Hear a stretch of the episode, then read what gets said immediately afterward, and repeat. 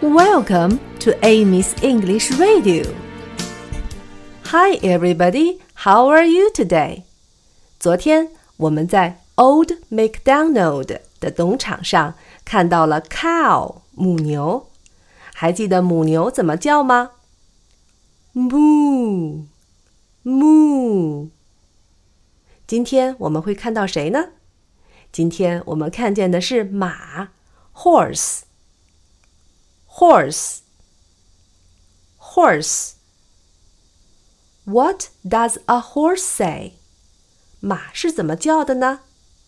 它的叫声大家听好喽，neigh neigh neigh。Old MacDonald had a farm.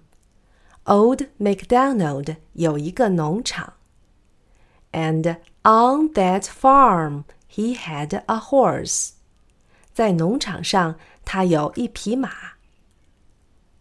With a neigh neigh here and a neigh neigh there. Here a neigh, there a neigh, everywhere a neigh neigh. 这里也 neigh，那里也 neigh，到处都 neigh neigh。好了， 我再把歌词念一遍。Old MacDonald had a farm, and on that farm he had a horse. With a neigh neigh here and a neigh neigh there. Here a neigh, there a neigh, everywhere a neigh neigh. 好了，小朋友们，现在和我一起唱吧。 Old MacDonald had a farm, E-I-E-I-O. And on that farm he had a horse, E-I-E-I-O.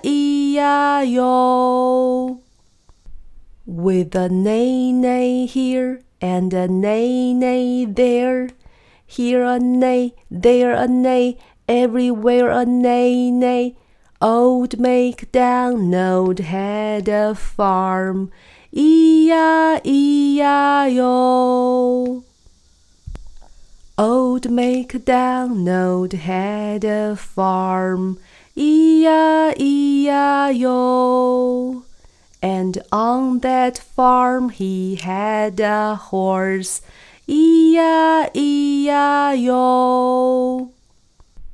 With a neigh neigh here and a neigh neigh there.